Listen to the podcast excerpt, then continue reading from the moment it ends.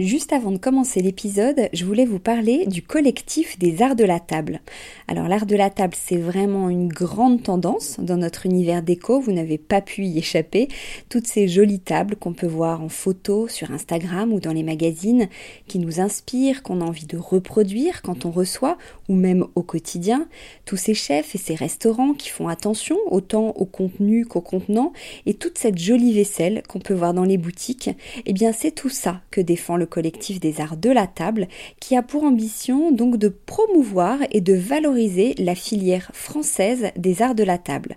Grandes marques, créateurs indépendants, artisans et détaillants passionnés, ils sont tous unis d'une même voix pour faire rayonner leur savoir-faire et leurs produits mais aussi pour vous inspirer.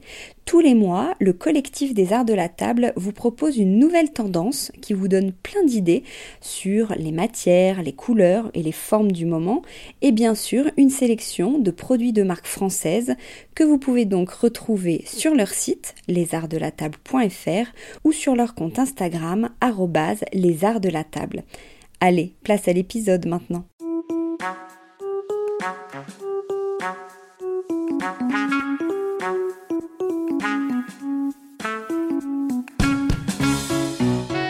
Bienvenue dans Update, l'une des émissions de Décodeur, le podcast qui parle de celles et ceux qui font la déco aujourd'hui. Update, c'est quatre interviews courtes en un épisode, un medley d'infos déco, un peu comme les premières pages d'un magazine, pour ne retenir que l'essentiel. Un focus sur une marque, un événement, une personnalité, une collection à ne pas rater, un concept innovant. À vous de voir si vous picorez vos news préférées ou si vous écoutez tout en entier.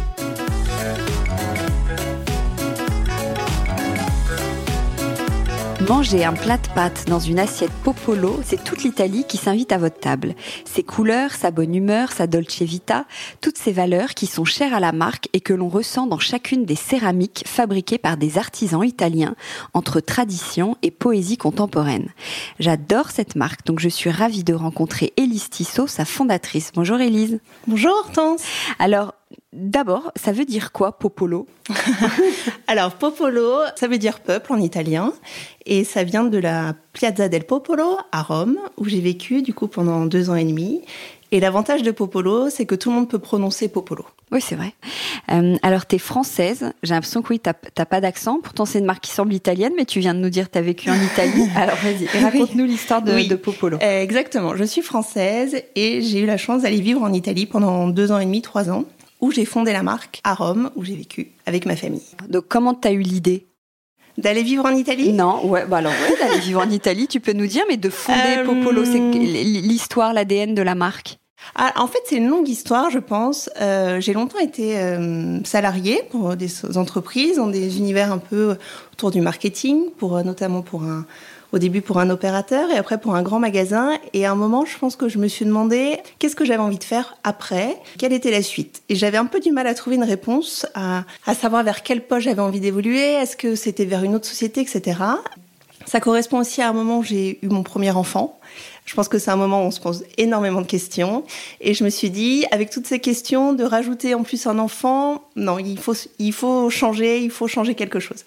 Et à cette époque-là, euh, mon mari m'a dit, bah, si tu veux, j'ai l'opportunité de partir avec mon travail, on peut aller à Rome. Et j'ai dit, bah, ok.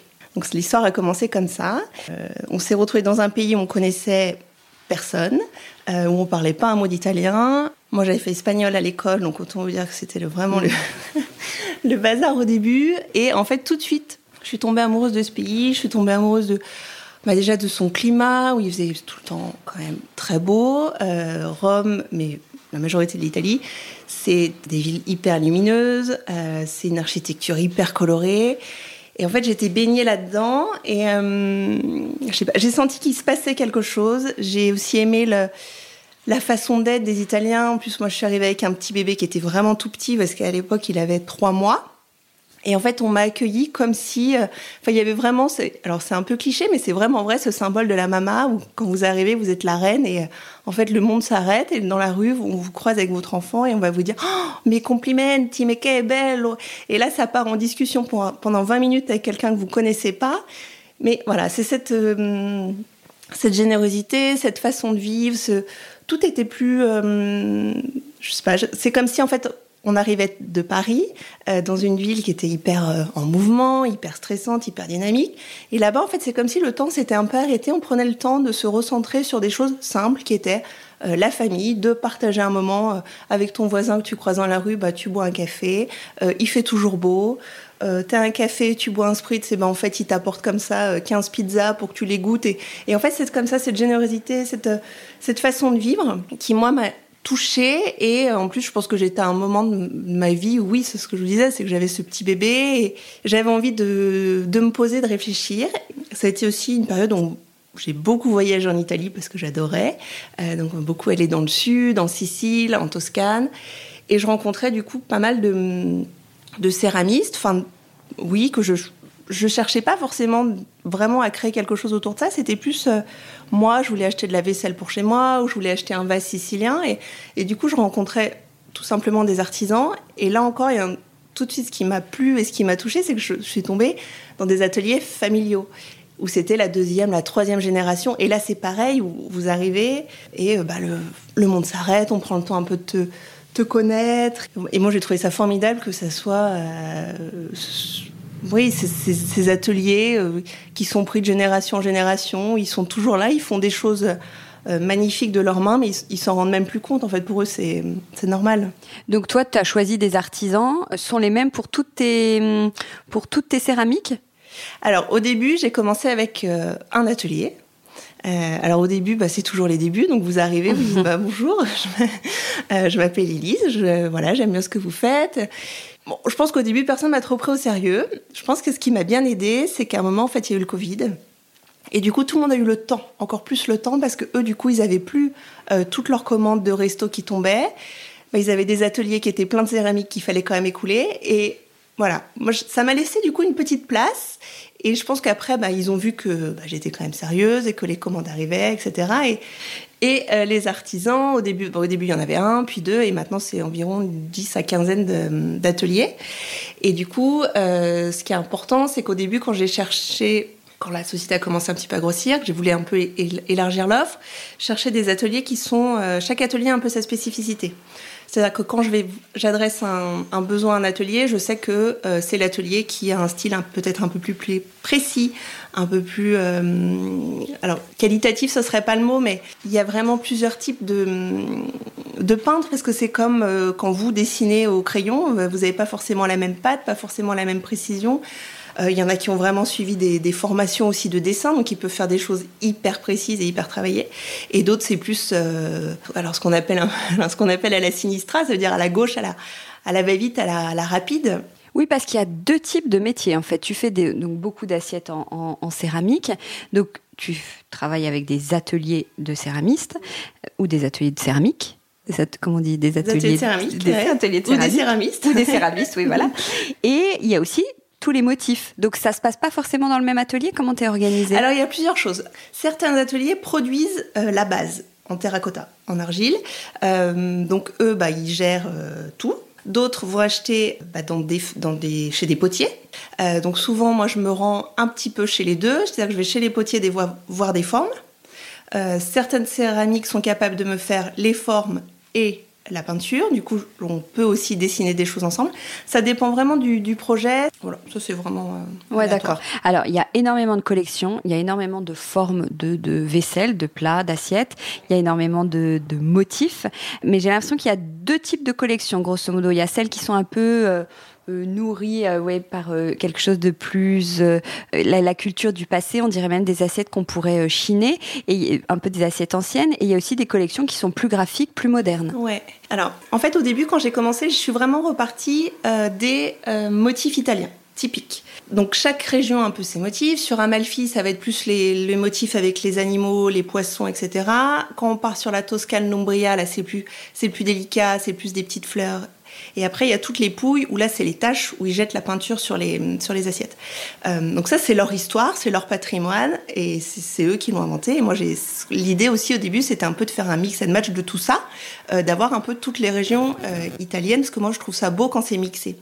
Et après, au fil du temps, moi, j'ai eu envie de raconter mes histoires. du coup, ça a été mes graphiques, où là, du coup, c'est moi qui leur fais des croquis, et après, ils les réinterprètent sur la céramique.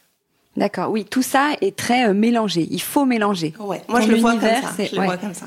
Et j'ai remarqué un, détail, le fond est toujours blanc, on est d'accord? Oui. C'est voulu ou c'est une signature ou c'est comme ça qu'ils travaillent là-bas Alors eux, ils travaillent plus comme ça. Euh, faire des fonds colorés, c'est pas forcément des choses qu'ils savent faire. Enfin, c'est pas qu'ils savent pas faire. Il faut juste changer la couleur de, de l'émail. Mais c'est pas quelque chose qui est non. Dans les ateliers avec lesquels je travaille, non. On pourrait le faire, mais du coup, ça demanderait un développement. Ça demande de changer d'émail. Voilà. Bon, ce serait vraiment un vrai, vrai développement. C'est plus facile de peindre un motif différent et de garder le blanc. Ouais. Et dans l'esprit, donc on mélange. Euh, on peut mettre une grande assiette à rayures, par-dessus une plus petite assiette à fleurs. Euh, des coquetiers bah, moi, avec ce que, euh, des moi, c'est ce que j'aime et je trouve que c'est ce qui donne aussi ce côté rétro, ce côté un peu dépareillé. C'est aussi ce côté euh, pas trop sérieux, pas trop strict. Euh, pour moi, c'est plus facile de, le, de l'exprimer comme ça. Euh, je trouve que j'ai toujours, je trouve que quand on fait des choses, par exemple, qui sont euh, euh, de même couleur, de même dessin, je trouve que ça impose un côté un peu plus sérieux et on a un peu peur de se tromper. C'est-à-dire qu'on va dire, est-ce que j'ai bien mis le couteau, est-ce que c'est la bonne assiette, etc. Et quand on part dans quelque chose de dépareillé, bah en fait, comme c'est dépareillé, bah voilà, c'est pas très grave. Euh, moi, je mets par exemple avec des verres que j'ai chinés, que j'ai récupérés de chez mes grands-parents, donc aucun verre n'a la même taille. Et moi, je trouve ça beau comme ça. C'est ouais, c'est l'esprit un petit peu rétro. Oui, et beaucoup d'humour. Tu as fait d'ailleurs une dernière collection avec des mots euh, italiens, Oui. des mélanges de citations un peu. C'est quelque chose qui est, ouais, ouais, c'est un ADN fort aussi chez toi, ça. Alors les mots, oui. Euh, et j'ai commencé avec une collection que j'avais appelée la Familia parce que pour moi, c'était ce côté famille où en fait tu pouvais écrire sur une assiette un prénom ou écrire un message personnalisé.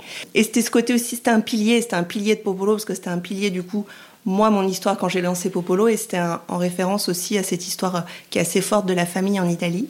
Et les mots, c'est quelque chose qui marche assez bien parce que bah, ça permet de laisser un petit message. En effet, ça peut être un peu euh, rigolo. Euh, voilà, je pense que c'est un, vecteur fort de, l'image de Popolo d'avoir ce côté un peu, un peu décalé, un peu rigolo. Ouais, il y a des, je disais tout à l'heure des grosses fleurs, des poissons, des rayures. Qu'est-ce qui marche le mieux? Ça, ça m'intrigue. Euh, ça dépend. En fait, à chaque, j'aurais du mal à, choisir une collection qui marche mieux ou pas, parce qu'à chaque fois, et c'est peut-être parce que c'est ce que j'in- j'insuffle moi, mais les clients, elles mixent. Donc, euh, elles vont acheter de la rayure, en même temps, elles vont acheter des fleurs, en même temps, elles vont acheter des poissons. Enfin, il y a vraiment ce côté, chaque commande, et c'est ça qui est drôle, c'est que chaque commande est différente. Et chaque cliente exprime aussi, peut un peu exprimer sa créativité euh, comme elle le souhaite. Ah, donc et- même tes clients sont créatifs et du coup choisissent Ah oui, à chaque tout de suite vers du Ouais, dépareillé. ouais, ouais, c'est vraiment l'idée. Oui, c'est Ah toujours comme ça. Alors moi, je t'ai connue au début. Je me souviens, j'avais été marquée, assez marquée par les Siciliennes, qui sont les vases traditionnels. C'est vraiment impressionnant. C'est une identité forte. Ça vient d'où ces vases? Alors, ces vases, ils sont originaires de Sicile. Euh, c'est une légende qui raconte qu'une euh, une Sicilienne qui était tout le temps sur son balcon est tombée amoureuse d'un mort quand... euh, La Sicile, c'est une, une île qui a été beaucoup envahie. C'est une île qui est très riche d'histoire. Vous avez des choses qui sont très arabisantes. Il y a des choses un peu espagnoles. Enfin, c'est vraiment un mix. Il y a beaucoup d'arabesques, des... Voilà, c'est une île qui est à part. C'est un style qui est vraiment différent du reste de l'Italie. Et cette histoire du coup de, cette Sicilienne qui était tombée amoureuse d'un mort, sauf qu'un jour, euh, il a dû repartir. Enfin, il a eu envie de repartir chez lui parce qu'il avait une famille. Et ça, elle n'a pas supporté. Du coup, elle lui a tranché la tête et elle a fait pousser dedans les basiliques. Et la légende dit qu'elle avait les plus beaux basiliques de l'île. Voilà. Bon. C'est une histoire totalement folklorique, totalement macabre, et etc. Mais bon, qui est rigolote malgré tout. Et surtout, ce qui est impressionnant, c'est que quand vous arrivez en Sicile, euh, vous avez des vases comme ça sur tous les, sur tous les balcons qui Ouais. sont là. Si on décrit aux auditeurs, c'est en fait, ça fait comme un visage d'homme ou de femme? Que des femmes? Alors, la légende, c'est un homme. Après, maintenant, il y a des femmes, des hommes. L'idée, moi aussi, c'est que je vends beaucoup le couple. Alors, comme l'histoire est un petit peu macabre, c'est quand même un, vase en forme de tête, moi, je fais toujours attention, et c'est un peu ce, que j'aime, à prendre des couleurs qui sont soit gaies, soit vives. Donc, ils ont des couronnes de citron, des... Voilà, il y a d'autres styles de sicilienne ou qui sont plus sombres, parce que l'histoire est quand même sombre à la base. Ouais. Oui, donc c'est un contenant en forme de tête et euh, l'intérieur est creux et on met quoi? Des fleurs, des fruits Des euh, fleurs, des fruits, des... j'ai des clientes qui mettent des petits, euh, des mini citronniers, voilà. Ouais. Et les assiettes, en fait, je vois, et là on est dans, dans ton petit showroom, elles sont accrochées. On peut les accrocher et s'en servir comme élément déco. Exactement, ouais. Je les accroche au mur, Ouais. comme des tableaux. Ouais. Non, mais c'est ça, on peut s'en créer, on peut se faire un décor italien chez soi avec des assiettes. C'est original. Est-ce que tu trouves que hum, la céramique, c'est très en vogue et depuis euh, plusieurs années C'est un style différent qu'en France La céramique italienne? Alors, moi, quand j'ai commencé avec la, céramique euh, italienne, les Italiens euh, de ma génération me disaient Oh là là, mais qu'est-ce que c'est que ça? Mais c'est, c'est vieillot, c'est ce qu'on voyait chez nos grands-mères. Donc, eux, ils n'avaient pas. Euh, pour eux, c'était, c'était pas à la mode, c'était ringard, etc. Bon. Moi, j'adorais ça, je trouvais ça hyper coloré, hyper ensoleillé. Je me suis adressée au début au marché français, parce que bah, je suis française, donc c'était un peu le plus facile. Et je pense que les gens, ce qu'ils ont aimé dans Popolo, enfin les, les clientes, c'est ce côté très coloré, très ensoleillé, ce côté un peu mixé, ce que je, racontais avant. Et maintenant, ce qui est assez drôle, c'est que je pense que les Italiens, du coup, reviennent un petit peu à ça, parce qu'ils voient que ça marche bien. Et je me fais contacter par des Italiens parce que je pense que ce qui a l'univers populaire, en fait, ça a été un mix de ce côté rétro, de vieilles pièces qui existent. Enfin, il y a des modèles qui existent depuis 50, 60 ans. Il y a des choses où j'ai, c'est pas du tout Popolo qui les a inventés. Et, mais c'est une façon de les mettre en scène. C'est, voilà, ça a été modernisé. Et alors, il y a aussi, euh, j'ai vu que tu as fait de l'huile d'olive, il y a un petit côté épicerie, il y a des sets de table, il y a des très jolies euh, lampes. Euh, tu, tu, veux te, te diversifier? Alors, l'idée, au début, quand j'ai créé Popolo, c'était vraiment une un art de vivre, c'est-à-dire une façon de, de, penser, ce côté un peu farniente, très dolce vita.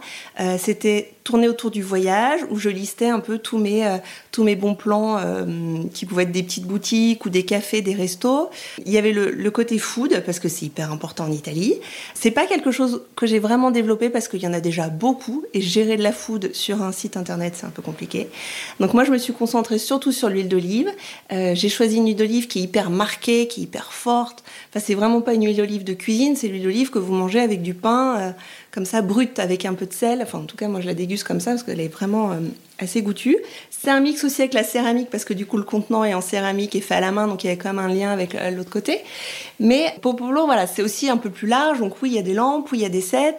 Euh, l'idée, c'est de donner un peu un un état, un état d'esprit, voilà, une façon de, de voir la vie, de, de, profiter de la vie, de prendre le temps, de, voilà, d'avoir une vie qui est gaie. Je trouve que ça fait, ça fait du bien. Tu vois comment Popolo dans 10 ans? Ah, ça c'est une bonne question.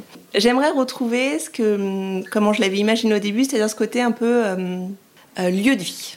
Donc j'aimerais qu'à un moment, Popolo s'exprime euh, dans des lieux. Euh, alors ça peut être euh, des cafés, ça peut être des maisons, je sais pas. Je pense que ça c'est important et on se fait aussi beaucoup, de plus en plus contacter par des marques qui n'ont pas forcément de la céramique, mais qui nous demandent d'apporter un œil un peu sur leurs produits, d'apporter ce côté un peu dolce vita et farniente, douceur de vivre. donc ça aussi c'est rigolo parce que du coup c'est vraiment un peu l'ADN de Popolo qui était un peu de transmettre cet état d'esprit. Ouais. Et tu vas beaucoup en Italie? J'essaye. C'est de plus en plus compliqué parce que, en fait, au début, j'avais les ateliers étaient un peu concentrés dans la même région. Euh, maintenant, il y en a un petit peu de partout. Et euh, bah, j'essaye de tous aller les voir au moins une fois par an. Mais... Ouais, et toi, tu es la fondatrice, donc tu fais autant le, le dessin, les graphismes, que Alors moi, la, je... la prod, je... prod, etc. Je griffonne des petits dessins, oui. Ouais, ouais mais tu fais tout. Oui, oui, oui. Eh ben bravo, moi c'est une très belle success story et tes, tes produits, ton univers, c'est vraiment canon. Merci. Bravo Elisa, au revoir. À bientôt. Avec Décodeur, la déco, ça s'écoute.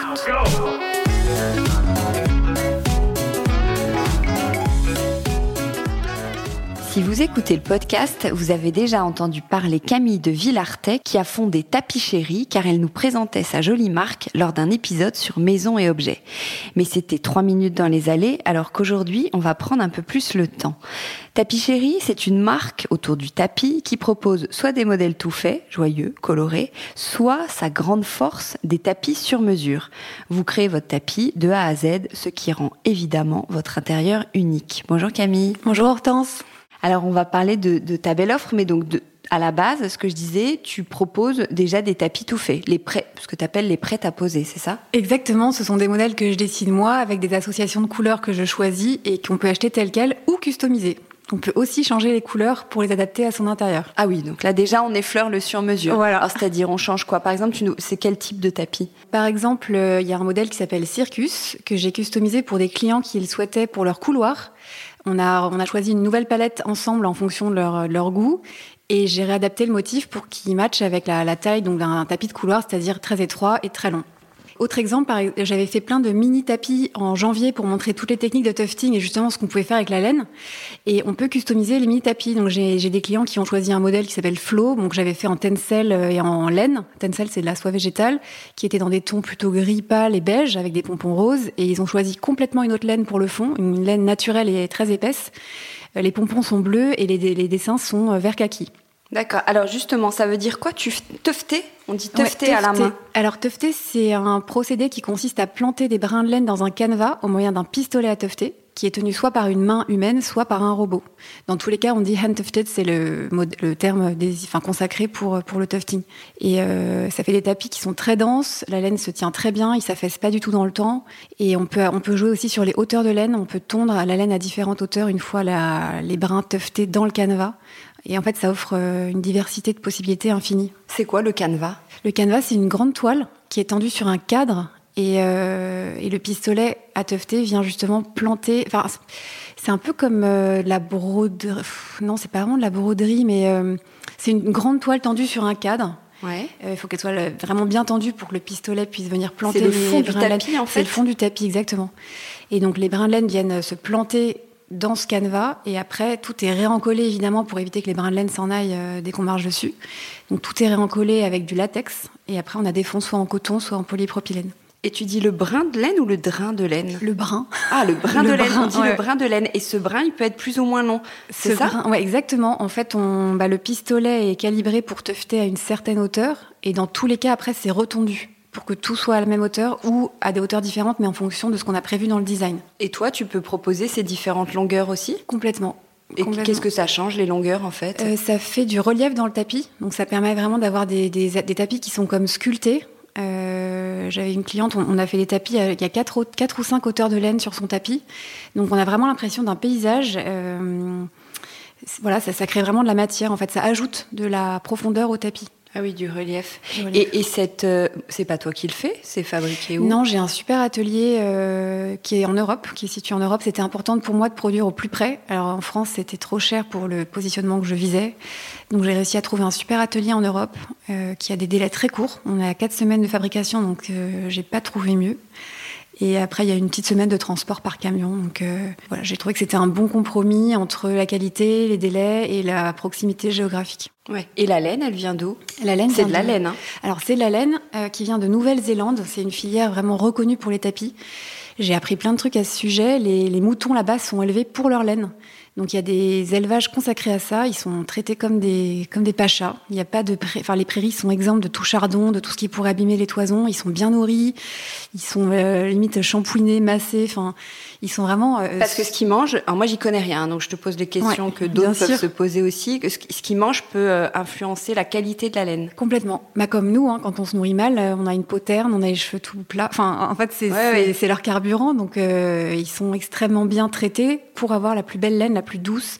Elle est, elle est, euh, elle est cardée après, voilà, enfin, elle est traitée de telle manière qu'elle est extrêmement fine. Enfin, après, on a différentes qualités de laine, mais c'est vraiment une laine, une filière reconnue pour les tapis. Et après, pour les couleurs, c'est teinté là-bas aussi? Parce non, que alors, toi, j'imagine euh... que tu as tes propres couleurs. Comment tu fais du coup pour alors, que cette laine, elle devienne colorée? Alors ça, c'est l'atelier qui gère. En fait, ils importent la laine. Ils ont un teinturier à côté de chez eux. Donc, ils ont leur propre... Enfin, ils ont établi une gamme de couleurs de 140 euh, nuances de laine. Euh, et donc, c'est teint à côté de, de l'atelier euh, par un teinturier en fait. Oui, d'accord. Voilà. Ok. Et tu parlais de soie végétale, ça c'est encore une autre euh, oui. matière? Exactement. La soie végétale vient de l'eucalyptus. Euh, donc c'est un matériau qui est beaucoup plus irisé que la laine. Moi j'aime bien les marier dans les tapis parce que ça fait un effet un peu mat brillant. Et la soie végétale, euh, donc j'ai dit ça vient de l'eucalyptus, elle est produite en Allemagne. D'accord. Ok. Euh, alors, on revient sur le sur-mesure. Donc, tu customises les modèles existants, mais aussi on peut faire ce qu'on veut on a, tu proposes 140 couleurs concrètement. Euh, N'importe qui peut venir avec euh, avec son idée. C'est ça? Comment comment se passe un échange avec un client? Exactement, c'est vraiment à la carte. Donc soit le client a déjà une idée préconçue de ce qu'il veut, il a déjà limite un croquis, une photo d'inspiration et euh, on en discute et on choisit ensemble les couleurs. Soit le client n'a aucune idée, il me laisse carte blanche. En fait, c'est vraiment un échange et c'est une co-création pour moi. C'est-à-dire que les briefs des clients parfois m'amènent sur d'autres terrains, d'autres styles qui spontanément ne sont pas les miens, mais que j'aime tout autant en fait. Mais ça me donne un cahier des charges qui permet d'aller plus loin dans la création. En général, il faut 3-4 rendez-vous, je pense, pour, euh, en moyenne, pour élaborer, enfin créer ensemble un tapis. moi, j'aime bien partir de la couleur parce que c'est quelque chose de très tangible, c'est subjectif, et puis on, s'inspire directement de l'environnement de la personne. L'idéal, c'est que je puisse aller chez le client ou la cliente, évidemment, pour euh, m'imprégner de son univers. Donc j'aime bien partir de la couleur. Euh, il y a des clients qui savent exactement ce qu'ils veulent en termes de, colorama. Euh, je m'aperçois avec l'expérience que en fait la couleur c'est ce qui est le plus compliqué parce qu'on a beau choisir des teintes au départ, finalement c'est ce qui évolue le plus quasiment. C'est pas tant le design. Le design, je propose en général 3-4 pistes de dessin en fonction de ce que le client souhaite, un motif floral, géométrique, enfin je dis n'importe quoi. Et ça, en fait, c'est assez vite arrêté finalement.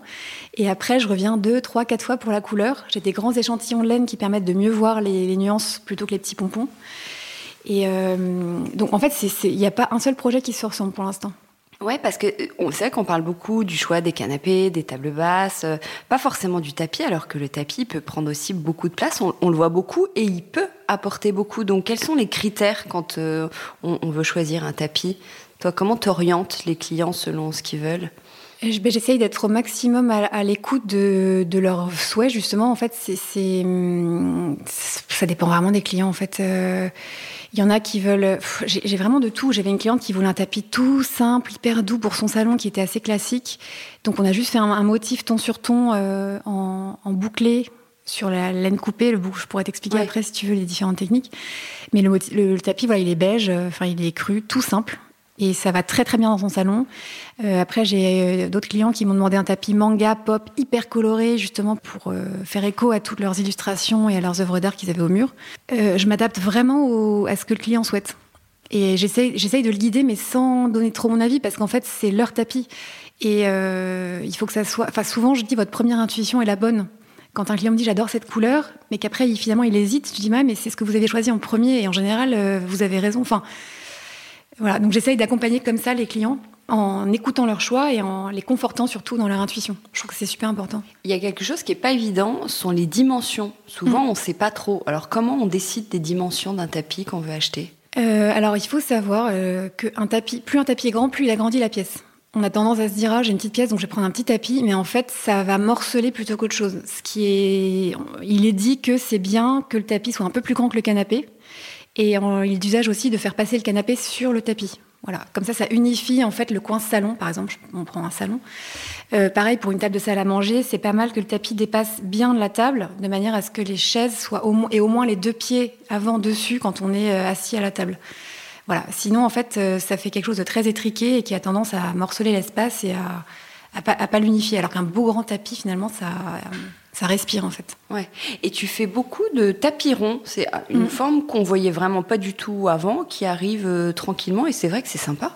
Mais écoute, on, oui, j'en avais dessiné spontanément pour la collection parce que je trouvais que ça allait bien avec les, motifs que j'avais en tête. Et, euh, et en fait, il y a pas mal de clients qui m'en demandent, des, formes un peu organiques ou justement pas rectangulaires.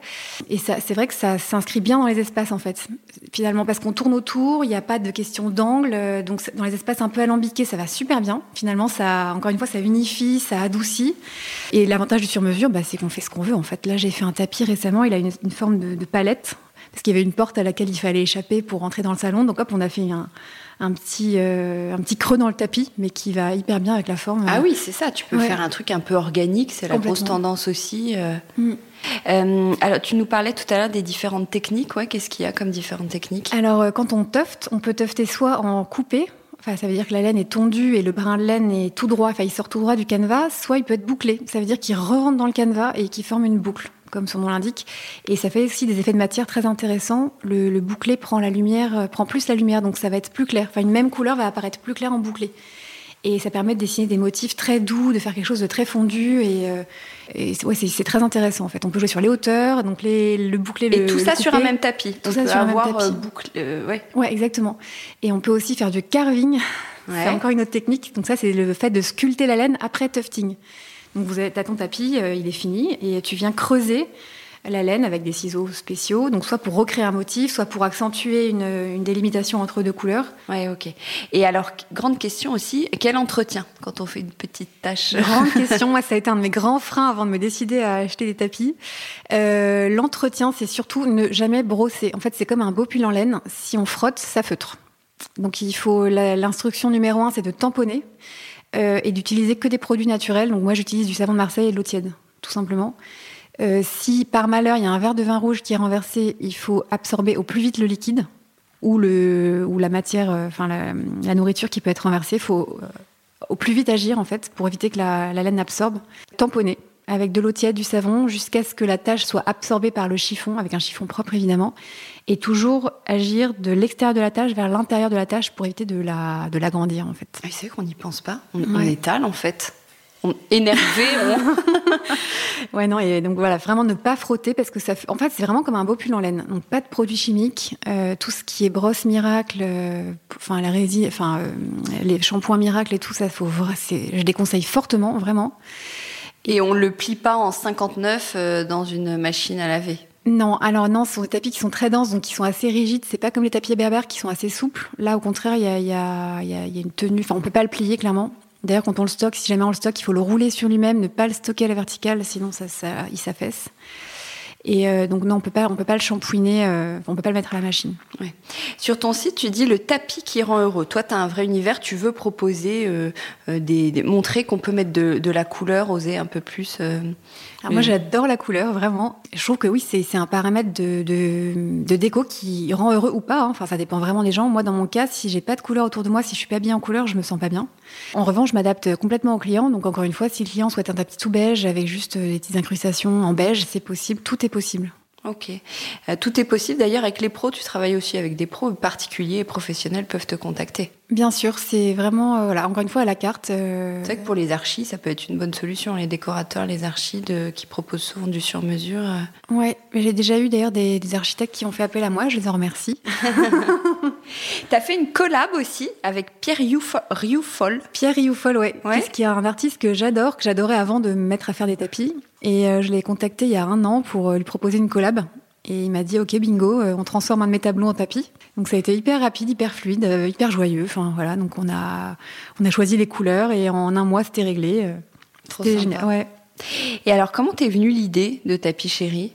Eh bien, écoute, l'idée est née d'un besoin que je n'ai pas réussi à Oui, c'est ça. Tu t'es dit, je veux un tapis, je ne trouve pas, je me le fais. Exactement. Il y a trois ans de ça, on a déménagé et euh, il fallait des tapis. J'avais jamais acheté de tapis de ma vie avant. Hein.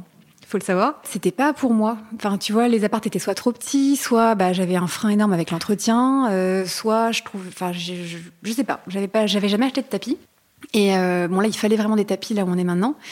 Et j'ai cherché et j'ai pas trouvé. Donc c'était en, très résumé, c'était soit un peu les tapis qu'on voit partout qui sont pas chers et pas forcément de super qualité, soit c'était des tapis très beaux parce qu'il y, a une belle offre en tapis, euh, mais je me reconnaissais pas dans les styles proposés. C'était trop sérieux. Enfin, je sais pas comment expliquer. C'était c'était pas moi. Et donc je me suis dit bah c'est pas grave, je vais dessiner mes tapis et je vais les faire faire. Donc c'est ce qui s'est passé. Et puis euh, de fil en aiguille, les gens qui venaient à la maison me disaient ah ils sont cool tes tapis, je galère. Euh, tu les as trouvés où? C'est compliqué de chercher un tapis. Enfin, il y avait toujours la même phrase qui revenait. Et un beau matin, mon, mari m'a dit Mais lance ta marque. Après tout, tu vois bien qu'il y a une demande. Euh, pourquoi tu ne le lancerais pas? Donc c'est comme ça que ça a commencé. Mais tu faisais quoi, toi, depuis 10-20 euh, ans? Alors depuis, depuis, euh, depuis la fin de mes études, j'étais architecte d'intérieur pour l'architecture commerciale. Ah oui, donc tu étais déjà un peu dans le, dans le milieu de la déco? Oui, exactement. J'ai bah, fait une école, j'ai une formation artistique. J'ai fait l'école Boulle en métier d'art d'abord et en, en, design ensuite. Et après, j'ai travaillé dans, l'architecture commerciale, notamment pour les grands magasins à Paris. Euh, de très belles maisons, enfin des super expériences. Donc oui, j'avais déjà euh, ce côté déco, archi, enfin voilà. Ouais, je me permets, juste tu reviens parce que tu parlais du prix. C'est vrai que c'est quand même assez vite cher aussi. Comment on justifie le prix d'un tapis? Euh, bah, la laine, la laine en elle-même est déjà est chère. Enfin, c'est un matériau qui vient plus de loin. Bon, c'est pas très écolo, mais euh, voilà. c'est long à faire. En fait, on peut pas aller plus vite que la musique. Donc, même s'il y a, par exemple, si on commande une série de 10 tapis, il y aura pas forcément d'économie d'échelle parce que bah, le procédé est, oui, on, peut pas aller plus vite. C'est pas comme une machine à, tisser la moquette, par exemple, qu'on paramètre et qui va dérouler ses kilomètres de moquette. Là, c'est vraiment à chaque fois, on, met sur l'ouvrage un nouvel, une, un nouveau modèle. Et, c'est long. Par exemple, euh, j'ai un tapis qui s'appelle Poids, bah, il est assez cher parce que plus le motif est petit, plus c'est long. Tu vois, un, uni par rapport à un léopard, par exemple, un uni sera évidemment moins cher qu'un léopard. Et euh, ouais, donc je dirais que c'est le temps passé, euh, la, matière déjà, le temps passé. Et c'est vrai que ça reste un budget, je, le reconnais. Moi, j'aurais voulu être plus accessible au départ, et en fait, je me rends compte que je peux pas forcément être au prix que je visais quand j'ai imaginé la marque. Ou tu le seras peut-être plus tard.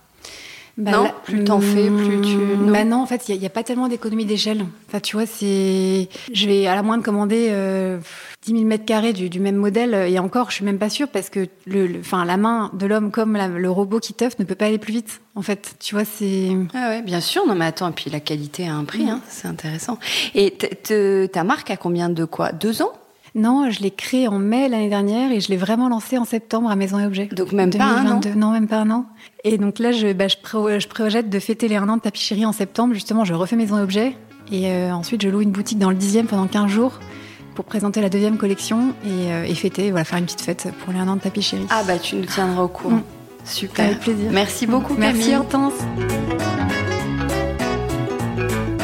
Avec Décodeur, la déco, ça s'écoute. Yeah. Je suis avec Anne Kérard, la fondatrice de Ozo. Je ne sais pas si vous connaissez, mais moi pas encore, donc j'ai vraiment hâte d'en savoir plus. Parce qu'à l'heure où nous sommes de plus en plus nombreux à être sensibles au bien-être chez soi, au feng shui, aux bonnes ondes, Ozo est une marque de produits parfumés énergétiques. C'est-à-dire que ce sont des bougies, sprays ou diffuseurs de parfums qui agissent comme des soins pour la maison. Bonjour Anne. Bonjour Hortense. Est-ce que c'est bien ça? Alors racontez-nous ces soins énergétiques, qu'est-ce que vous proposez et comment ça marche? Alors, je propose des soins parfumés aux énergies actives pour la maison. Donc, ce sont des créations parfumées pour diffuser chez soi sans toxicité et surtout avec une fonction. Donc, il y a trois gammes purifiées, harmonisées, protégées. Et grâce à ces diffuseurs, sprays ou bougies, vous pouvez changer l'état vibratoire de votre lieu pour vous sentir mieux chez vous. Alors, c'est quoi l'état vibratoire? Alors c'est la fréquence de votre lieu. C'est en fin de compte, tout est fréquence autour de nous. Vous êtes fréquence, euh, le bois, euh, les couleurs, euh, toute matière est une fréquence également. Et l'objectif, c'est d'harmoniser toutes ces fréquences pour qu'on se sente bien chez soi, qu'on se sente bien dans sa vie. Et donc, on a voulu, avec l'aide des propriétés des plantes, l'énergie des plantes dans ces produits aux transformer cette énergie pour vous sentir mieux chez vous.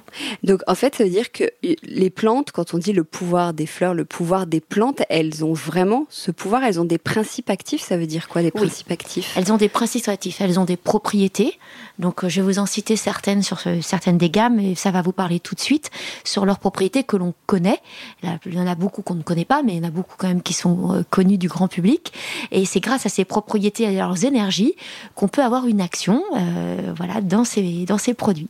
Donc ça améliore quoi par exemple? Alors par exemple, si on prend la gamme purifiée, par exemple purificatrice aux eaux, à l'intérieur donc de chacun des produits, donc aussi bien les flammes, bougies, les pluies, sprays ou euh, les brises diffuseurs, il y a une trentaine de plantes euh, qui ont été sélectionnées pour être euh, en macérat avec soit la cire végétale, soit l'alcool végétal. Et dans cette gamme, je ne vais pas vous citer les 30 parce que je pense que voilà, ça va un petit peu lasser tout le monde, mais il y a par exemple du palo santo, de la sauge blanche, du romarin, du thym, du genévrier, du gui, du bambou, de l'eucalyptus, de la menthe, du pin, du clou de girofle et bien d'autres. Donc quand vous parlez de palo santo, quand on parle de sauge blanche, quand on parle d'eucalyptus, euh, on voit quand même que c'est des plantes qui ont l'habitude de purifier, d'assainir, de dégager. Voilà. Et c'est la même chose dans la gamme harmonisante et dans la gamme protectrice. Donc ça veut dire quoi? Ça veut dire que quand on, brûle une bougie, qu'est-ce qui va euh, purifier par exemple concrètement ou harmoniser? C'est le, la senteur, c'est ce qui se dégage, il y a des, des, choses qui se dégagent de la flamme? Exactement, en fin de compte, c'est le macérat de plantes qui, grâce en fin de compte à la connexion soit avec le spray pour le, spray, soit avec euh, la, la, bougie avec la cire euh, végétale, c'est un catalyseur qui va permettre de diffuser ses propriétés et ses énergies. D'accord. Et alors, il y, a quoi dedans? Donc, dans, si on prend la, bougie ou les, les, sprays, oui, effectivement, vous dites pluie, ou c'est des jolis mots. Il y a pluie et, brise. brise. Euh, d'où viennent les plantes? Sont des plantes normales, entre guillemets? Oui, alors c'est des plantes tout à fait normales. alors, il y a plus de 90% des plantes euh, qui viennent du Pays Basque où sont fabriqués les produits. Euh, elles sont semées, cueillies, euh, en bacérat euh, voilà, dans l'atelier et on s'approvisionne euh, voilà, des matières que l'on ne peut pas cultiver en France euh, dans les pays où ils sont cultivés. Comme par exemple le palo santo, l'ambre, le liban sacré, Voilà. D'accord. Le macérat, ça veut dire quoi? C'est la macération? Oui, c'est-à-dire qu'on on est sur un, un procédé de d'olfactothérapie. On n'est pas sur de l'aromathérapie, donc on ne fait pas de distillation d'une partie des plantes pour créer en fin de compte un- une, une huile essentielle. Moi, j'ai absolument pas voulu ça. J'ai voulu vraiment prendre euh, aucune contre-indication, vraiment pratiquement aucune, pour que ça soit vraiment des soins universels pour tout le monde.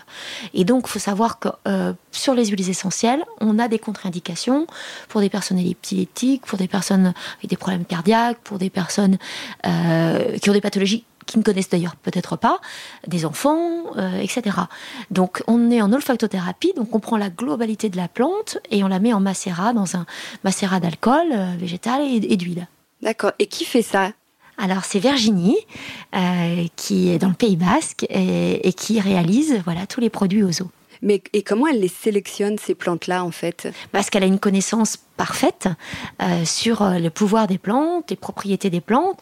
Quand je, je l'ai rencontrée, bien entendu, euh, on a fait cette sélection ensemble, Euh, sélection des plantes, sélection aussi des, des parfums. Il y a eu voilà une multitude de propositions qui étaient liées bien sûr à, à la fonction à chaque fois. Et maintenant, voilà que la formule est figée. Oui, parce qu'il peut y avoir des bonnes plantes qui sentent mauvais. Oui, il peut y avoir des bonnes plantes qui sentent mauvais, mais à ce moment-là, en fin de compte, dans le macérat, on réussit à, à, à faire en sorte qu'il y ait une harmonie. Voilà. Ozo, ça veut dire harmonie suprême en amérindien. Et le principe d'Ozo, c'est que tout doit être harmonie, même dès la fabrication.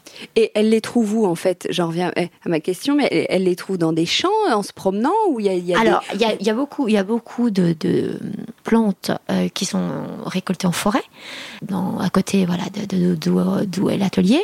Et puis, euh, elle a aussi euh, voilà, des, des, des terrains euh, où il y a des plantations qui ont été faites expressément pour cela. Et elle, c'est quoi son métier? Alors, elle, elle est parfumeur, chimiste euh, de formation. Elle fabrique des produits d'ailleurs euh, cosmétiques, euh, des parfums, euh, et, euh, et elle a un don euh, incroyable euh, en énergie, voilà qu'elle a la, joie de mettre en service d'Ozo, et puis et puis également pour son plaisir personnel. Mais Ah oui, elle, voilà. elle est énergéticienne aussi, donc son travail fait que même elle, elle peut apporter, alors je sais pas comment on pourrait dire, des bonnes Bien vibrations aux plantes en les travaillant. Bien sûr, mais ce n'est, que ça d'ailleurs. C'est-à-dire qu'en fin de compte, c'est, c'est une symbiose entre, entre l'énergie de la plante et, et son énergie. Et, et- et c'est ce travail-là d'harmonie des énergies qui fait que les produits euh, sont totalement actifs. Ah oui, comme un- une énergéticienne pourrait réénergiser des, des humains, elle, elle le fait avec des plantes. Voilà, elle a un, un contact particulier avec les plantes. Et en fin de compte, elle réussit euh, voilà, à, à créer cette, euh, cette alchimie. Voilà, magique. Et alors, une fois que ce- ces plantes sont macérées, comment vous les transformez en, en- comment elles deviennent un, un spray ou une bougie? Alors, je ne vais pas révéler tous les secrets de Non, fabrication. bien sûr que non. Mais, mais en fin de compte, euh, je vais le faire d'une manière euh, voilà, très, très, très synthétique. Pour par exemple les flammes, les bougies, euh, ce macérat voilà, est, est mis en fin de compte dans un, dans un beurre pour créer un cœur de plante. Et, euh, et après, euh, voilà, c'est mis dans, dans un moule et avec la cire végétale et, on crée ce, ce cierge voilà, avec ce cœur de plante actif. Et pour les sprays, donc les pluies ou pour les diffuseurs, en fin de compte, c'est adjoint avec voilà, de la colle végétale. D'accord. J'en reviens à harmonisante, purificatrice ou protectrice. Protectrice, c'est pour faire quoi concrètement? Alors, c'est des macérats là plutôt de bois et de résine. hein. On est beaucoup sur de l'encens, de la myrrhe, il y a de l'oliban sacré, du chêne, du cèdre, du oud, euh, entre autres, euh, du cerisier. Donc on est vraiment sur des éléments qui vont permettre d'élever la fréquence vibratoire du lieu sur lequel ça va être diffusé. Et quand on a une fréquence haute, on, en fin de compte, on a une sorte de protection. Euh, c'est un petit peu comme vous. Quand vous avez une fréquence qui est euh, une belle fréquence, on- on- vous avez une belle immunité. Vous, avez- vous attrapez beaucoup moins de, de- de- de- de virus. Les lieux, c'est un petit peu la même chose. Quand ils ont une belle fréquence, déjà, ils vous nourrissent. Ah, c'est pas vous qui les nourrissez. Ils vous nourrissent, ils vous rechargent. Et en même temps, ça permet d'avoir moins de toxicité qui arrive. Voilà. Ouais, et ça, ça peut, euh, du coup, en brûlant ce type de produit ou en diffusant dans sa pièce, on peut vraiment se sentir mieux? Oui, totalement. Totalement. Alors, euh, on aurait fait ce podcast euh, il y a presque deux ans. Euh, j'aurais eu beaucoup moins de recul que maintenant. maintenant, voilà, la marque va avoir deux ans. Et j'ai vraiment, et c'est une joie d'ailleurs, les retours des utilisateurs d'Ozo et qui me témoignent chaque jour vraiment tout leur ressenti, tout, tout ce qu'ils peuvent avoir comme bienfait maintenant avec ces flammes, avec ces pluies ou avec ces brises. Mais même, pour aller plus loin, est-ce qu'il y a dix ans, ça aurait aussi bien marché Parce que euh, on parle depuis quelques années encore plus du bien-être chez soi et au-delà du fait qu'on en parle, on a envie d'être bien chez soi. C'est assez nouveau à ce point-là. Oui. Alors, il y a dix ans, euh, peut-être qu'on n'était pas encore ce que j'appelle le time to market. C'est-à-dire qu'il y a eu une vraie prise de conscience aussi euh, durant la Covid, où, les personnes euh, se retrouvant chez eux, confinées, ont eu ce sentiment vraiment que voilà leur, leur chez eux était, était, était un cocon protecteur, était vraiment un lieu où on en devait vraiment prendre soin. Euh, parce que c'était là où voilà, on se retrouvait, on repartageait des choses et, et, voilà, on devait être nourri par ce lieu. Donc là, il y a eu cette prise de conscience. Et puis, à ma grande joie aussi, euh, les gens commencent à, à, comprendre également voilà, comment euh, les choses s'articulent dans notre vie euh, et, et qu'il y a des connexions avec euh, voilà des, des, des, choses visibles et invisibles et, et que voilà ces énergies sont importantes euh, dans notre vie pour se sentir beaucoup mieux. Et cette connexion, elle, voilà, elle, elle, prend vraiment maintenant euh, euh, voilà, toute son ampleur. Alors que vous le disiez tout à l'heure, il y a des, des peuples ou des pays où c'est ancré depuis des années c'est ancré depuis des années. Par exemple, Ozo, qui veut dire quête d'harmonie suprême et beauté en amérindien, cette force Ozo, euh, voilà, qu'ils recherchent tout au long de leur vie, être dans cette énergie d'ozo, cette énergie d'ancrage, cette énergie d'harmonie et de beauté. Voilà, ces peuples ancestraux, euh, c'est les Amérindiens, mais chez les Incas c'était pareil, euh, avaient tout compris. Ils avaient déjà compris quelles plantes il fallait récolter euh, pour pouvoir purifier leur lieu, pour se sentir bien dans, dans voilà, dans, dans, leur maison. Enfin, c'était c'était pas des maisons, c'était des, des, sortes de huttes. Et puis également préparer les lieux à, à des cérémonies pour que l'énergie des lieux soit bien particulière pour ces cérémonies. Donc, euh, en, effet, j'ai repris que euh, des recettes ancestrales. Et mais pourquoi c'est pas autant installé chez nous, dans nos civilisations? Parce que on est passé dans des phases très cartésiennes. C'est-à-dire qu'en fin de compte, on s'est vraiment éloigné vraiment de l'énergie de la nature. Et on est en train de revenir à l'énergie de la nature.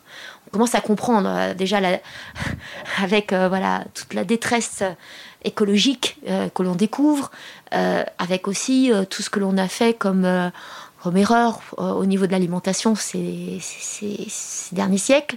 Donc tout commence à, à, revenir en fin de compte sur la source. Et oui, la nature, elle est là pour nous protéger, elle est là pour nous nourrir, elle est là pour faire en sorte qu'on se sente mieux. Et en fin de compte, il faut en prendre soin pour ça. Comment vous avez eu cette idée? Quel est votre parcours, vous? Alors cette idée, c'est, je le dis souvent, hein, c'est, c'est un accouchement euh, de mes expériences personnelles et professionnelles. Euh, en fin de compte, ça m'est venu assez vite après ma, dernière expérience professionnelle. C'était euh, juste au début du premier confinement. Voilà, je voulais vraiment créer une marque qui reprenne ces recettes ancestrales, justement, des plantes. Utiliser ce pouvoir des plantes, cette magie des plantes, pour se permettre de sentir mieux. On a tout. Voilà, la nature nous offre tout et on ne s'en sert pas on s'en sert peu. Donc je voulais vraiment cela. Et à un moment donné, comme euh, j'ai fait des études de feng shui par plaisir il y a 15 ans, euh, ça s'est connecté en me disant mais tu as développé des produits toute ta vie, en fin de compte, d'abord en agroalimentaire pendant pratiquement 10 ans, puis après en cosmétique.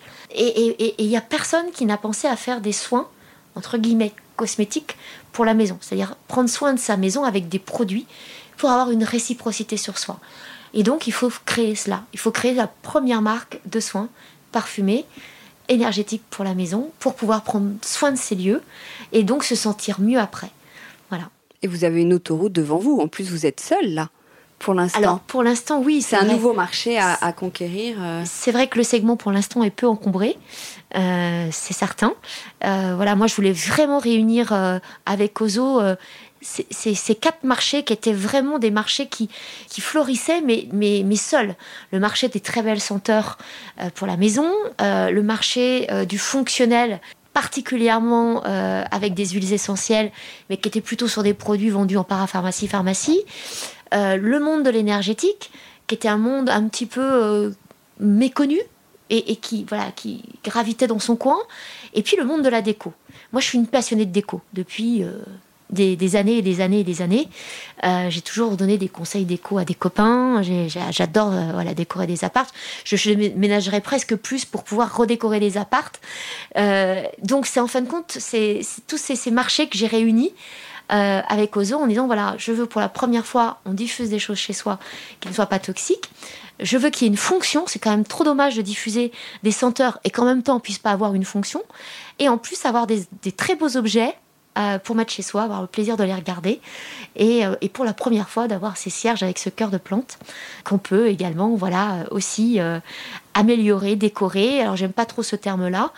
Euh, c'est plutôt des bijoux d'intention. Je vais vous en parler après. Ouais, bah dites-nous, c'était ma, ma, prochaine question. J'ai vu qu'il y avait aussi des socles, des bijoux, des mobiles de bougies. Oui. Qu'est-ce que c'est? Alors, ce que je voulais, c'est vraiment proposer une expérience énergétique globale. Euh, et comme, euh, voilà, ce cierge, cette flamme, elle est un peu particulière. C'est-à-dire que c'est un soin.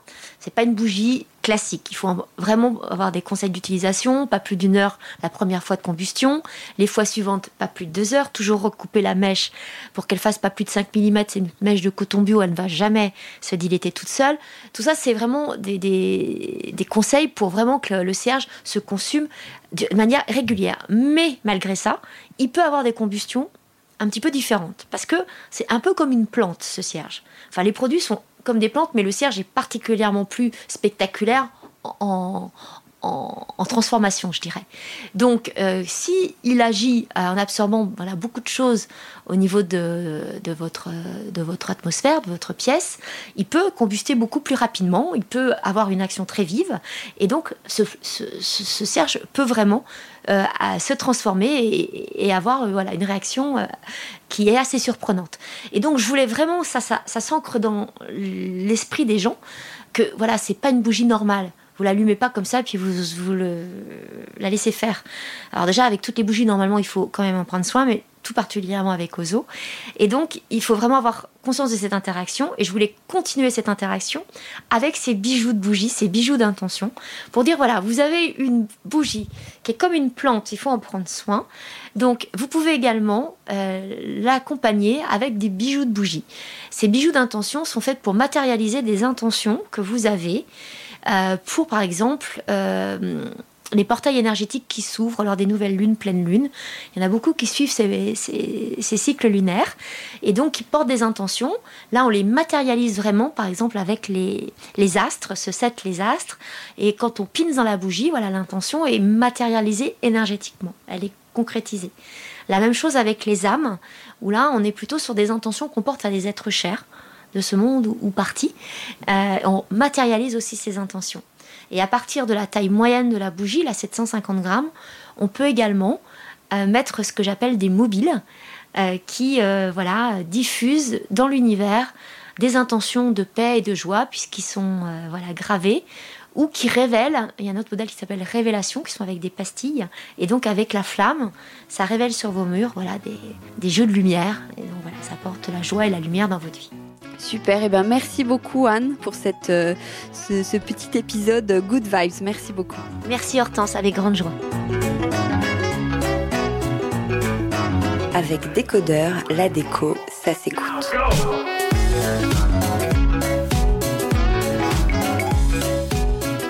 Créer des collages à partir de végétaux, de fleurs séchées, des genres d'herbiers revisités, c'est ce que propose Stéphanie Montagu, alias Elle aime les fleurs. Je l'ai connue car elle est exposée et vendue chez Maison de Vacances et son univers, en plus d'être artisanal, minutieux, poétique, artistique, m'intrigue. Je suis donc ravie qu'elle nous raconte l'histoire de sa jolie marque. Bonjour Stéphanie. Bonjour. Alors, je parle de Maison de Vacances. Quand est née la marque?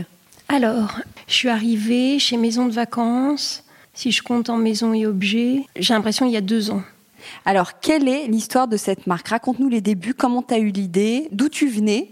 Alors, Qui es-tu? Qui es-tu? Où vas-tu? alors, qui j'étais? Ben, Je m'appelle donc Stéphanie Montagu, je travaillais dans la publicité, je faisais du conseil pour les marques de luxe, je les conseillais à la fois sur leur stratégie et sur leur image. Et puis le jour où euh, j'en suis partie, je me suis posé la question de ce que je pouvais faire moi avec moi de façon autonome et avec mes mains, sans être tributaire d'un tel, d'un directeur artistique ou d'un, ou d'un tel faiseur, ou de pouvoir vraiment maîtriser. Euh, voilà. Donc en fait, ne sachant pas dessiner, ne sachant pas peindre, je me suis dit que j'allais prendre les végétaux pour leur force ou pour leur expressionnisme, en fait, presque, pour leur, euh, leur forme, et que j'allais composer avec ça, d'où les débuts euh, du collage. Enfin, quoique là, je fais un petit raccourci euh, en allant un peu trop vite, parce qu'au départ, l'idée est venue, si vous voulez, en fait, c'est presque de l'esprit de contradiction. Il y avait une très jolie marque à l'époque qui s'appelait Herbarium et qui a revisité l'herbier. Mais eux, littéralement, c'était l'herbier revisité. Et j'ai été un peu choquée de voir que, à leur suite, tous les gens qui travaillaient avec des fleurs séchées ne faisaient que des copies, peu ou prou, euh, de l'univers euh, inventé et développé par Herbarium. Et je me suis dit, mais c'est quand même, c'est quand même idiot de réduire euh, la fleur simplement au pétale, le végétal à la couleur, de répéter des motifs en cercle, comme si on ne pouvait pas faire dire autre chose aux fleurs, pourquoi on s'intéressait pas aux feuilles, pourquoi on s'intéressait pas, euh, voyez, à toutes les étapes, euh, à quelque chose de finalement de plus naturel et de moins gommette que utiliser simplement un végétal pour répéter des motifs. Donc au départ, c'était ça. C'était de se dire, je vais faire des choses euh, avec des fleurs, mais je vais le faire à ma façon. Et ma façon n'est pas venue tout de suite. Parce qu'au début, les premiers herbiers, en fait, étaient cousus sur tissu. Donc au départ, euh, quand euh, le premier endroit où j'ai été montrée à Paris, c'était au Bon Marché, et où là, c'était uniquement des pièces sur euh, tissu et qui étaient cousues. Et c'était, un univers, comment dire Je renie pas du tout cette période-là, mais c'était purement esthétique. Je racontais, en fait, je racontais pas d'histoire parce que ne brodant pas, j'ai pas pu allier, par exemple, la broderie, qui aurait été une façon intéressante aussi, comme je fais avec mes collages papier aujourd'hui, de raconter d'autres choses.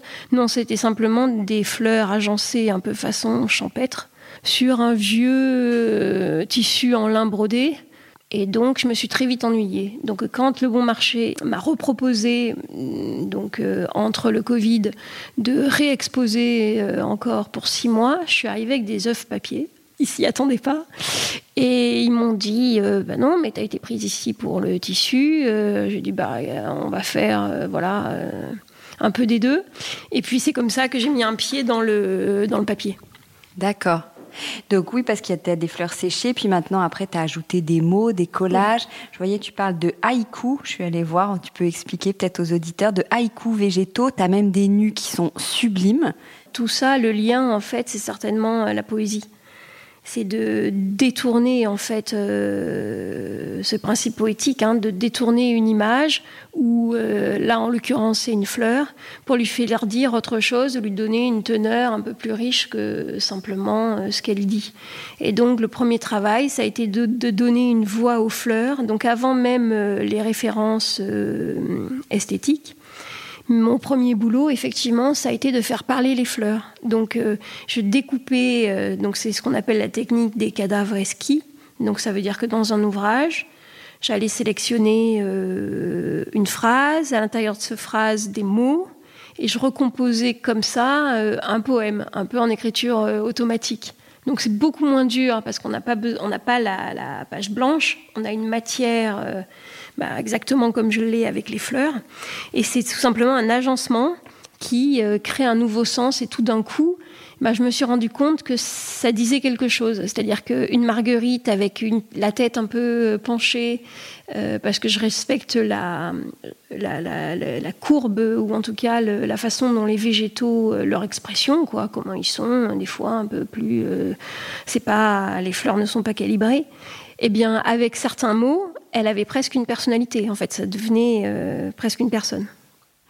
Alors, comment tu les choisis C'est, on va dire, c'est tes matières premières, ces végétaux, tu les trouves où? Et puis, quels sont tes critères de sélection, en fait? Euh, Les critères de sélection, en fait, euh, j'en ai pas vraiment. C'est plutôt à l'ouverture de la presse parce qu'en fait, euh, entre le moment où on cueille et une fois qu'on les a pressés et qu'on ouvre, il y a beaucoup de ratés, ou en tout cas il y a des choses plutôt déceptives. Euh, donc c'est toi-même avec tes petits, petites mains qui va dans des champs ou dans des forêts, qui ramasse des feuilles. sur les trottoirs de Montreuil. Ah, parce que... Oui, parce que nous sommes à Montreuil, dans sa très jolie maison, très jolie maison de Stéphanie. Parce que, en fait, comme j'ai commencé euh, période euh, confinement, en fait, euh, j'avais les trottoirs et Montreuil est une ville assez verte, en fait, et comme ça, un peu, un peu sauvage, un peu wild. Et il y avait plein de. Et puis surtout, ben, comme la voirie ne passait plus, enfin, il y avait vraiment beaucoup euh, d'herbes folles ce qu'on appelle des mauvaises herbes, même si elles ne sont pas mauvaises, mais qu'elles sont très belles.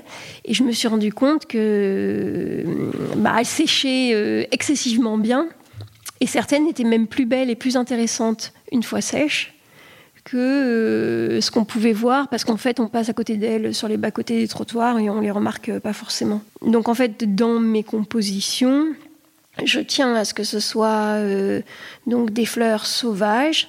Euh, des fois, pour avoir de plus belles pièces, ça m'est arrivé d'en acheter chez des fleuristes, mais je fais très attention qu'elles aient été, que ce soit des fleurs, par exemple, françaises. D'accord. Voilà. Et après quoi Tu les ranges, tu les classes, tu les conserves par style, par taille, par couleur ou pas du tout? bah, c'est là où c'est le bazar. Euh, j'essaie. Euh, alors, la méthode de classement, elle est très aléatoire. J'ai essayé plein de trucs par espèce, mais ça marche pas en fait. Comme euh, aujourd'hui, j'en suis à plutôt à les classer par taille. C'est-à-dire qu'en fait, les grands sujets, je les mets à part. Les moyennes, je les mets aussi parce qu'en fait, après, en composant avec les papiers, mais ça, c'est, on en parlera peut-être un peu plus tard. Mais en fait, euh, tant que je suis avec mes ciseaux, le papier, on va dire, ou les mots, euh, voilà, c'est moi qui dirige. En fait, c'est un travail finalement assez intellectuel. En fait, c'est moi qui décide. Et puis, je coupe avec le cutter, bam, je remets à l'échelle, etc. Mais quand arrive le moment de travailler avec la nature et donc les fleurs séchées, eh ben, c'est plus moi qui décide de rien. C'est-à-dire que j'ai un fond dont je suis à peu près contente, mais il faut que je trouve la fleur qui ne sera pas comme un nez rouge sur ce, collage. Et eh ben justement, comment tu travailles? Comment, comment tu les disposes? Est-ce que combien de temps ça te prend? Est-ce que tu fais plein d'essais euh, Parce que tu as le champ des possibles. Oui. Il y a des fois euh, une fleur très inspirante. Donc ça peut partir du végétal.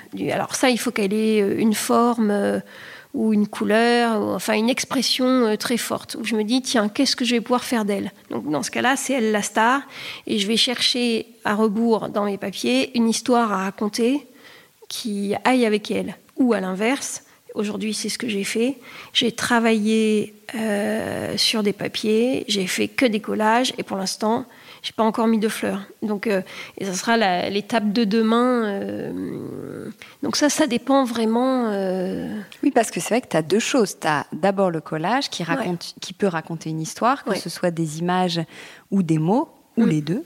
Et en plus, après, tu rajoutes le végétal. le végétal. Mm. Et c'est le moment où bah, c'est le plus long, en fait, bizarrement. De mettre les végétaux? Oui. En fait, de trouver c'est une question, euh, je ne sais pas comment euh, l'expliquer là sans le montrer. En fait, il faut s'imaginer euh, un gabarit. En fait, il y a un truc d'échelle. Quand vous voyez un tableau ou que vous avez un objet en fait sur lequel vous ne pouvez pas intervenir, mais par exemple une représentation, un petit vase, on va dire. bon, eh bien, si la tige, si la fleur associée est trop haute, est trop basse, a pas la bonne inclinaison, euh, je veux dire, ça ne marche pas en fait. Le moment où, euh, pour moi, c'est réussi, c'est quand les gens pensent.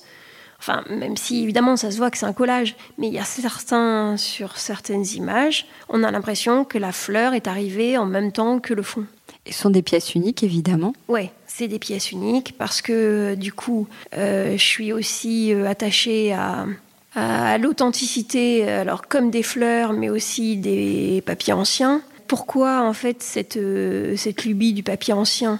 Euh, C'est que pour l'instant, je me suis pas mise à la peinture. Je peins pas, mais je dis pas que je dis pas que c'est pas dans un coin de ma tête et que c'est pas en projet. Mais pour l'instant, ce n'est pas le cas. Et du coup, la palette que m'offre, en fait, c'est des monochromes. Les papiers anciens servent pour moi sont déjà des peintures, mais des peintures faites euh, par le temps. Et tu les trouves où ces papiers anciens? Qu'est-ce que tu appelles papier ancien?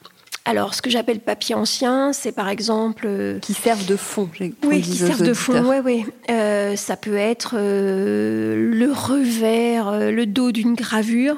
Une gravure pas terrible, mais en fait, le dos peut être magique. Ça peut être une page de garde d'un vieux livre. Ça peut être... une page où d'un côté il y avait une illustration et puis de l'autre, du coup, j'ai un papier vierge. Ça peut être euh, un lot de papier comme ça, miraculeusement vierge, que je trouve, mais ça c'est rare, en brocante ou chez un antiquaire. Ça peut être euh, des choses des fois que je trouve euh, dans les poubelles. Les gens déposent beaucoup de, de vieux livres ou de comme ça sur les trottoirs ou de vieux papiers de caisses de vieux papiers donc j'ai récupéré plein plein de choses j'ai comme ça une, collection que j'aime beaucoup, qui a été faite avec des papiers qui, à l'origine, devaient être noirs. Euh, c'était une revue, euh, une revue de 1918 de donc genre euh, je sais pas un peu le, comment on appelle ça le, beaux arts de l'époque et le papier est devenu presque gris mauve et bon et ça par exemple quand on n'est pas peintre c'est impossible avec aujourd'hui des papiers, même des très beaux papiers japonais, euh, etc., d'avoir euh, cette épaisseur en fait. Comment tu, avec ces, collages, il y a une nouvelle dimension qui est un peu, il y a quelque chose, je disais dans l'intro, qui m'intrigue. Moi, il y a quelque chose de mystérieux, un peu. Comment tu définirais ton, ton univers? Qu'est-ce qui t'inspire? Comment? Alors ça c'est une très jolie question. en fait c'est ce que je me disais aujourd'hui. Je savais Hortense que tu venais. Je me disais tiens qu'est-ce que là qu'est-ce que tu es en train de faire? Et en fait euh, j'étais en train de recouvrir des sculptures médiévales d'un papier un peu laiteux pour en fait comme effacer la présence euh, de ces statues. Mais en même temps que, en fait, euh, que j'étais dans un processus de vouloir les masquer, on le sait très bien, c'est comme en déco. On veut, quand on patine quelque chose, c'est à la fois on masque, mais à la fois on révèle aussi un autre. Donc du coup, j'étais en train de diminuer leur présence, mais en même temps faire ressortir leur aura, en fait, ou euh, le côté très contemporain de ces formes médiévales. Et donc, ce qui m'inspire, je pense, bah, c'est ça, c'est un peu euh, une tradition en fait. J'ai beaucoup de livres, j'ai fait, j'aime beaucoup l'art, euh, j'aime beaucoup la peinture, la sculpture, etc. Et j'ai plein d'amis imaginaires qui sont des artistes qui me touchent euh, particulièrement. Et en fait, ce qui m'intéresse, c'est de révéler par mes collages ce que je vois de beau, je crois, dans, dans, des choses anciennes ou perçues comme des huettes. c'est joli ce que tu nous dis. Tu travailles ici, on est dans ta maison, c'est ton atelier? Oui. Alors, j'ai la chance d'avoir une grande maison euh, donc à Montreuil et un petit espace au premier étage où j'entasse euh, mes papiers, mes fleurs et où euh, je travaille. Et là, aujourd'hui, c'est marrant parce que c'est vraiment quasiment subversif. Je travaille toujours dans cette pièce parce qu'il y a quelque chose de, euh, de, clos et cette pièce devait être, euh, enfin cette pièce dans la maison a symboliquement pour moi une, une place très particulière. Ça devait être une chambre, enfin je pensais que ça pourrait être un jour une chambre de bébé. Et en fait, pendant deux ans, cette pièce n'était rien. En fait, moi, j'avais commencé un peu à travailler euh, donc avec mes fleurs. Et ce qui est marrant, c'est que quand on est sur le végétal, on est quand même sur une question d'éclosion, et que j'ai, et puis qu'un beau jour, j'ai investi. Euh, mon compagnon m'a dit mais ça suffit. Euh, si le bébé arrive, on trouvera une solution. On fera comme tout le monde, mais personne n'a une chambre vide. voilà. En attendant. En attendant.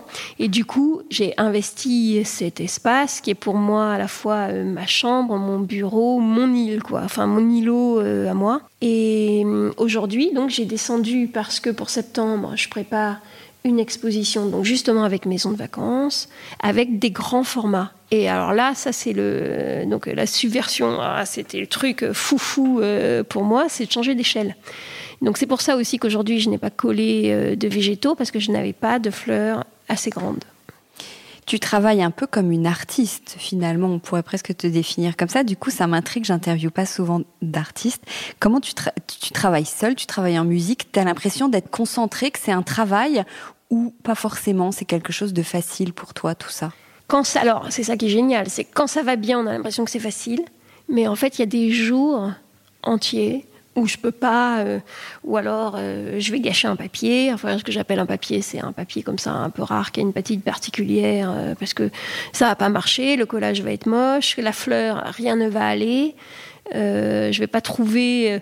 Donc c'est là où j'ai réalisé qu'effectivement, il y a une dimension artisanale que je ne renie pas, mais il y a aussi une dimension artistique. Et je m'en suis rendu compte avec ces, ces jours d'échecs, par exemple un artisan, même s'il a bon, des jours avec et des jours sans, mais quand on en céramique on moule une tasse, bon ben même si ça, enfin on est censé, ça peut aller, on peut en faire, même si on en fait moins, je veux dire certains jours que d'autres. Mais là c'est vraiment euh, zéro, nul. On se dit, il arriverait plus jamais. Là, le ressort s'est cassé, ou pourquoi je vois plus, euh, pourquoi je ressens plus le truc. Et puis le lendemain, euh, je vais en faire trois. Ce qui peut paraître fou parce que ça va très vite et avec une longue période, euh, des fois, d'incubation. Donc c'est pareil en fait. On a l'impression que ça va vite, mais c'est aussi un travail différent, penser le truc et puis. Et puis il y a un moment où ça sort. Enfin voilà, c'est marrant parce que je pense que ça ressemble à un processus euh, créatif ou d'écriture les gens oui, j'allais dire, euh, quand hmm. tu dois écrire un livre, on te dit, bon, bah, tu as un an, mais euh, le 15 septembre, tu nous rends ton livre. Donc, tu travailles comme tu veux. Et comme toi, tu fonctionnes quand même avec des collections. Oui, parce que, euh, en fait, en sortant donc, de mon agence de pub, et quand je me suis dit, je vais faire ça, j'étais pas du tout, comment dire, j'étais pas du tout en phase avec une ambition artistique en fait. Jamais j'aurais dit, euh, j'aurais osé dire qu'il y avait une dimension artistique dans ce travail. C'est maintenant, deux ans après, et voyant les efforts, les travail que je fournis, que je m'autorise voilà, à, dire, bah si, en fait, c'est un peu ça. Et c'est ce que je voulais dire depuis le début, mais que j'osais pas, ou que je m'autorisais pas. Donc au départ, effectivement, euh, elle aime les fleurs.